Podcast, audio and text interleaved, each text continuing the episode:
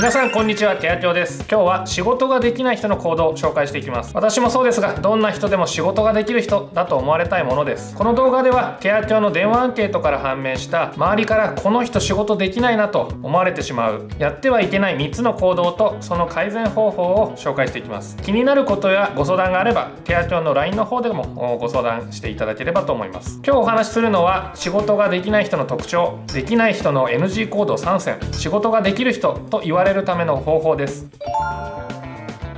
1つ目仕事ができない人の特徴です。皆さんは仕事ができない人と聞いてどんな人想像しますか？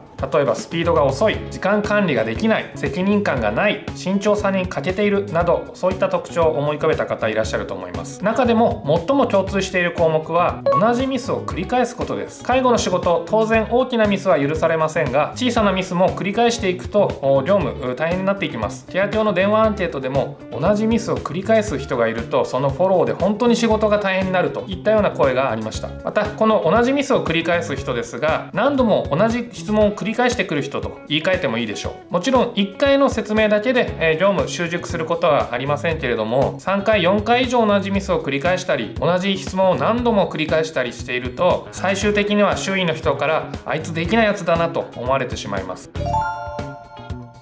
続いてできない人の NG 行動3選です。皆さんも久々にやる解除の場合などこんな風に思うことありませんか？あれ異常の時って足はどちら側に入れたらいいんだろう？このご利用者さんどちらの耳が不自由なんだっけ？このように以前はできていたことを知っていたことを忘れてしまうことはあ皆さんあると思います。これ仕事ができる人でもあれこれどうするんだっけとこういう風に忘れてしまうことも多々あります。ただできる人とできない人ではこのあれの時の対処の仕方が違います。できる人はしっかりと対応してそれ以降あれとなることがありません。できない人は適当な対応をしてしまいその結果何度も同じミスを繰り返すことになります。仕事ができない人の行動にはこんな3つのアクションがあります。1つ目自分の中では問題ないと勘違いしている。これは非常に最悪なケースです。仕事ができない人は今自分がどんな状況に置かれているのか。客観的に把握できていない人が多いです。実際問題で言うと不適切なケアをしていてもそれが大きなトラブルにつながることは確率としてはそこまで高くはありません。ですのでできない人の場合自分の中では問題がないと勘違い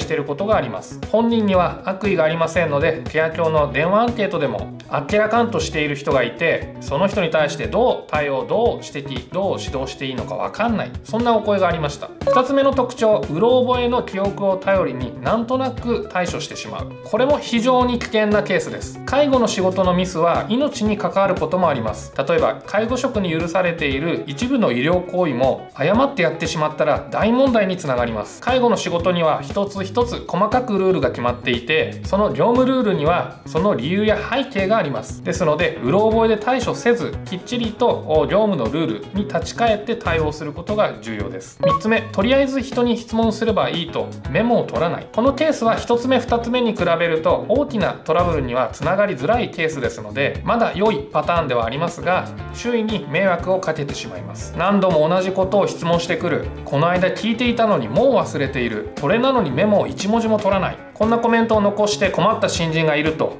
いうふうにおっしゃっていたベテランの方もいらっしゃいました。3つ目仕事ができる人と言われるための方法です。これまでの仕事ができない人の NG3 選問題ないと勘違いしている。うろ覚えの記憶で対処する。とりあえず人に質問をしてメモを全く取らない。こうした行動は仕事ができる人には当てはまりません。むしろできる人は仕事ができない人とは逆の行動をとっています。あれ？と仕事を忘れてしまった時の仕事ができる人の対処の仕方としてはどういうものなんでしょうか？まずできる人の大きな特徴として自分の業務をまだまだ完璧ではない。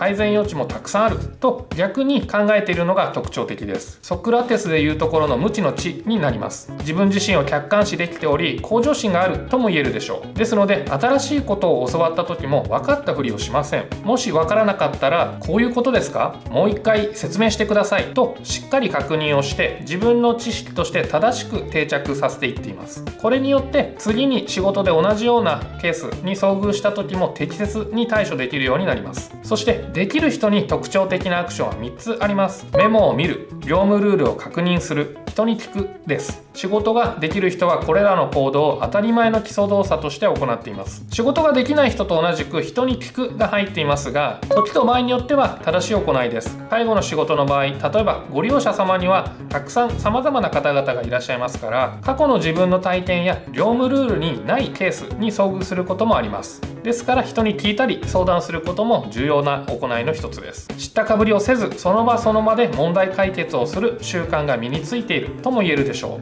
う。その結果同じミスを繰り返すこともありません。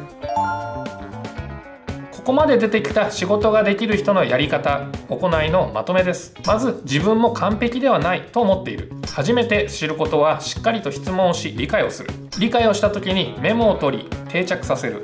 業務ルールマニュアルも定期的に確認をしている。そして必要に応じて自ら人に質問をする。これらの行動を繰り返しミスがあった時も次に生かすようになっています。ただこういったことを言うのは簡単ですがこれらを基礎動作として徹底していくのは非常に大変です。だからこそ仕事ができる人には価値があるのだと思います。この動画を見ている方も是非改めて意識して仕事に取り組んでいっていただければと思います。ここまでご視聴いただきましてありがとうございました。また電話アンケーご協力いただいたたくさんの介護職の皆様もありがとうございました。この動画が少しでも役に立ったと思う方は是非いいねボタンチャンネル登録チャンネル登録ボタン横のベルマーク是非クリックしてみてください。最後までありがとうございました。それではまた次の動画で。さようなら。